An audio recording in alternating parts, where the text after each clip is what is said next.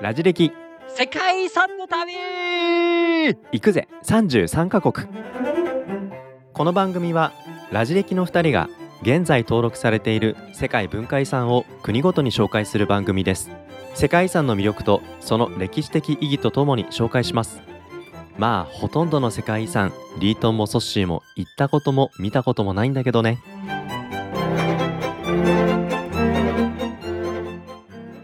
ということで我々はインドを越えて、えー東南アジアにやっていきましたと。はい。いうことでね今カンボジアアンコールワットをご紹介していこうというのが今回ですけどまあこのアンコールワットといったらねもう知名度の高さといいはい。あれからもうねアンコールワットっていうのは知っているという人も多いと思いますし、うん。はい。で私も数少ない、えー行ったことのあるうん。世界遺産とい。うものですけど、ソッシーも行ったことあるんだったっけ？あります。僕リートンが揃って行ったことある珍しい世界遺産ですね。そうだね。うん。やっぱりアンコールワットっていうものは日本人としてもなんかこはうね、うん。近場にあるなんだろうこう隠された遺跡インディ・ジョーンズが出てきそうな雰囲気うん。がある場所ですけれども実際は行ってみると、まあはい。行ったことない方行ったことある方、両方聞いてらっしゃると思いますけれども行くとですね、うん。あのーなんだ秘境感はないです 確かにないかも。1ミリも秘境感はないです、うんうんう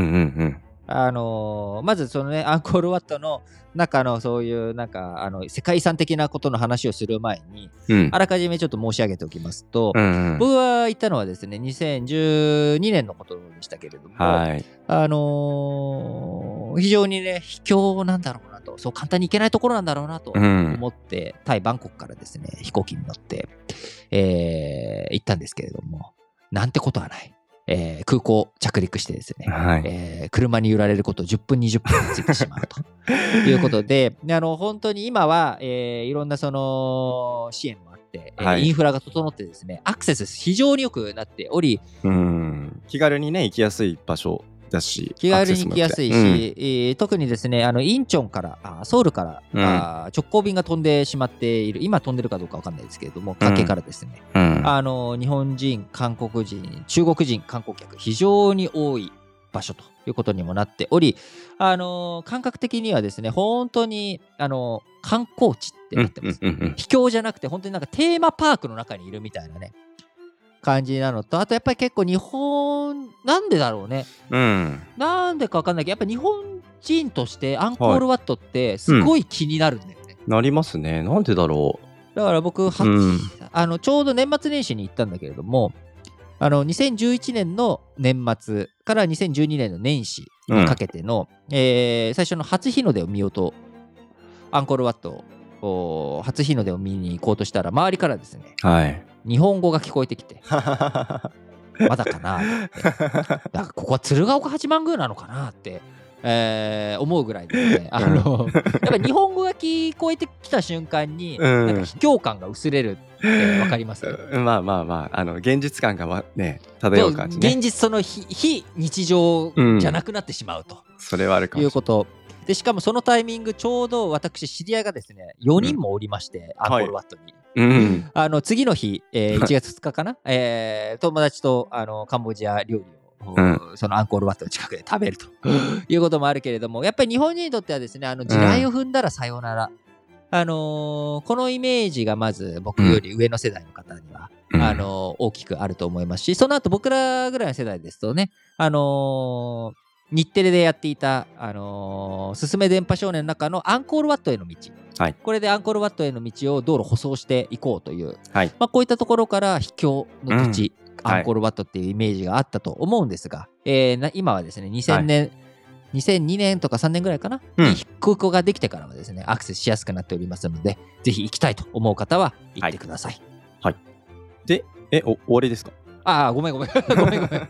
ついね、行ったことあるところだからね、なんか自分の行った感想みたいな感じの 話を、これからこれから、うん。これから、これから、はい。失礼しました。えーアンコールワット。こちらはですね、まあ、ご存知の方も多いとおいうのはもうあれですけれども、まあ、もともとカンボジアの歴史見ていくと、まあ、やっぱり中国文明とね、インド文明、うん。こちらを両方大きく、えー影響を受けているお土地柄とはい。いうところなんですが、うん。え特にインドのお文化これがぶわーっと強いうんえーこれがですねアンコール王朝として802年から1431年、えークメール王朝アンコール王朝とも言われる、うんえー王朝がありこの時に、えーこのおアンコールワットというものが作られていったわけです。うん。でこのアンコールワットの非常に面白い特徴というのは、うん。えーインド文化の影響を強く受けているんですがはい。このインド文化というのも2つの大きな流れがあるわけです。ほ一つはヒンドゥー教。まあ、こちらね、あの前回までインド行ってましたんでね、えー皆さんもヒンドゥー教おイメージあると思うんです。あともう一つは仏教。う。うんうんうん。で、最初にこの東南アジアのアンコールワットに影響を与えて、このアンコールワットではい。寺院を作っていくっていう流れの中では、ヒンドゥー教がベースにして、このアンコール王朝を作っていた。なるほど。後から仏教がっていう、こういう順番。ところが、それもまたね、仏教と一言で言っても、はい。2つあるじゃないですか、そして仏教。えー、上座部仏教と、うんあともう一個何でしたっけ、大乗仏教。ああ、いいねはいはいはいはい。2つの流れがある。ヒンドゥー教っていうのは、まあ、うん。あのー仏教の流れの大元になった、まあ、ヒンドゥー教からうん仏教っていうのは生まれてい,、くわけなんだけれども、ベースの、まあ、バラモン教、ヒンドゥー教っていう流れの流れで、このクメール王朝、インドネシアに、うんうんうん。えーインドネシアじゃないや、インドシナ半島のはいカンボジアにヒンドゥー教の信仰をベースにした寺院が作られている。はい。で、この後、大乗仏教の信仰が混ざっているうんうんうん。大乗仏教っていうのは、えー、南無阿弥陀仏と唱えたら救われるとか、うん人間誰でも救われるんだ出家しなくても救われる道があるんだって、もうすごい大雑把に言うとね僕ら日本人がイメージする仏教っていうのは大乗仏教っていうのが大きいです、はい。これは実は中国とか日本とかそっちの方でブワーッと発展していくんですね強く、はい。で、えー今あータイとかはい。はい盛んな仏教っていうのはうん。上座仏仏教、はい。上座仏教は一部の人が悟れる、うん。こう悟りにはセンスが必要。才能が必要と。いうことで、まああのー金メダルで 100m 走をね、えーうん。オリンピックで金メダル取るためにはやっぱ才能が必要だと、うんうん。誰でも金メダル取れるわけではない、うんっうんて。いうのが上座部仏教で頑張れば誰でも取れるっていうのが大丈夫うん。で次にこのヒンドゥー教の次にやってきたのはですね、はい大乗仏教なんですね大乗仏教だと全員、まあ、報われるんだっていう話の。報われるんだっていうはい話で、これは中国とか日本とかそっちの方ではい勢力が強まっていった仏教なので、うん。そのどちらかというと北側からの影響が強まっていったわけですな、はい。これが大体12世紀後半ぐらいからうん大乗仏教、うんうん。はい。そして13世紀後半にはその100年後ぐらいには上座部仏教が主流になっていくっていうことでこのうんアンコールワットの面白いところ、すごいところというのは一つの宗教施設ではあるんだけれどもそこにヒンドゥー教大乗仏教上座部仏教という3つの流れうんうんうん。これが影響を及ぼして作っていったなるほっていうところどな。これが非常に強いところなんですね。なのでまず12世紀前半にスーリア・バルマン2世という王様はいがこのアンコールワットを建設していく中で、寺院内部っていうのはヒンドゥー教の宇宙観をはい。示していた。でそこからだんだんだんだんこうヒンドゥー神話。だけじゃなく、うん。えーいろんなね、あのー仏教を入れていく。今度は、うんジャヤ・バルマン7世っていう別の王様のタイミングでははい。仏教を強くしていくっていうこと。えーこういうことによって、えーアンコールワット、アンコールのにあるはい遺跡群、アンコールワットだけじゃなく、アンコールトムとか、このアンコール全体というものが、どんどんどんどん、こう、宗教都市としてうんでかくなっていくっていうものになっていきました。で、このアンコールワット、アンコールトム、アンコールの遺跡群というものは長いこと見つか、あのーね、知られていなかったっていう状態になるんですが、えー1431年、えーアユタヤ朝、タイですね、はい。えータイのアユタヤ朝による侵攻で、うん。えーこのアンコールはい。王朝、クメール王朝というものがうん。滅亡してしまい、うん。えーその後、またその150年、100年後ぐらいかな、うんうんうん。には、まあ、この場所が再発見されて、えー作られていくということで、なんと、はい。江戸時代の日本人もですね、ほう。アンコールワットに参拝していたっていう記録が残されてそうなんですね。江戸から日本人がアンコールへ。アンコールは当時、まあうんどうしてもね戦国時代の日本というもののイメージ日本の国内で争っていたというイメージが強いかもしれませんが、はい。えー和光とかですね、はい。あのー海外貿易海外進出まあこういったものにも積極的であってそれの一番大きいものが、はい。えー豊臣秀吉の、おうん朝鮮出兵とうん。いうように位置づけることもできるんですが日本人の海外進出ってすごくあったわけです。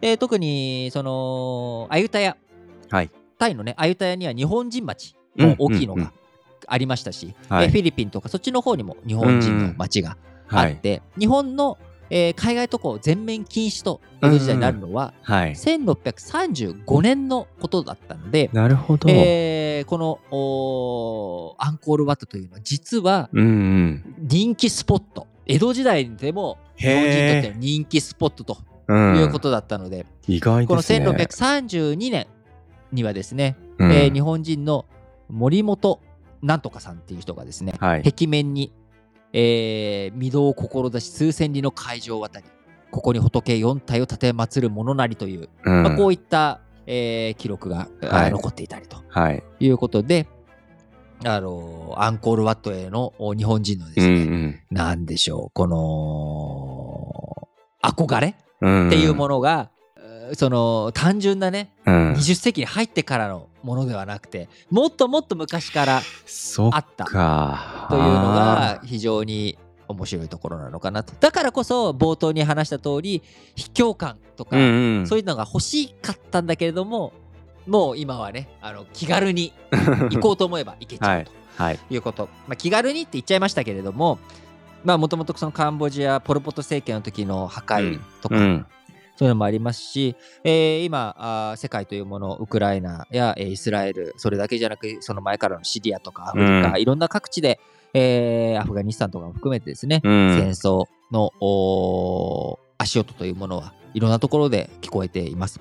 えーそういった状況の中このアンコールワットいつまたね見れなくなってしまう。うん。えー少なくともそのポル・ポト政権下においては海外渡航お海外からの、ね、人の流入というものが制限されていた時代というのがあるわけで、えーいはい。つ何時また世界がそういうふうに逆流するかわからない、えー世界遺産、えー守っていくのもそしてそこに触れていく見ていくのもですね平和があってこそということで、えー見れるうちにい行きたいと思っている方はですね、卑怯感はないかもしれないですけれども、行きやすいうちに行く、はい。えーこれは非常に大切なことだと思います。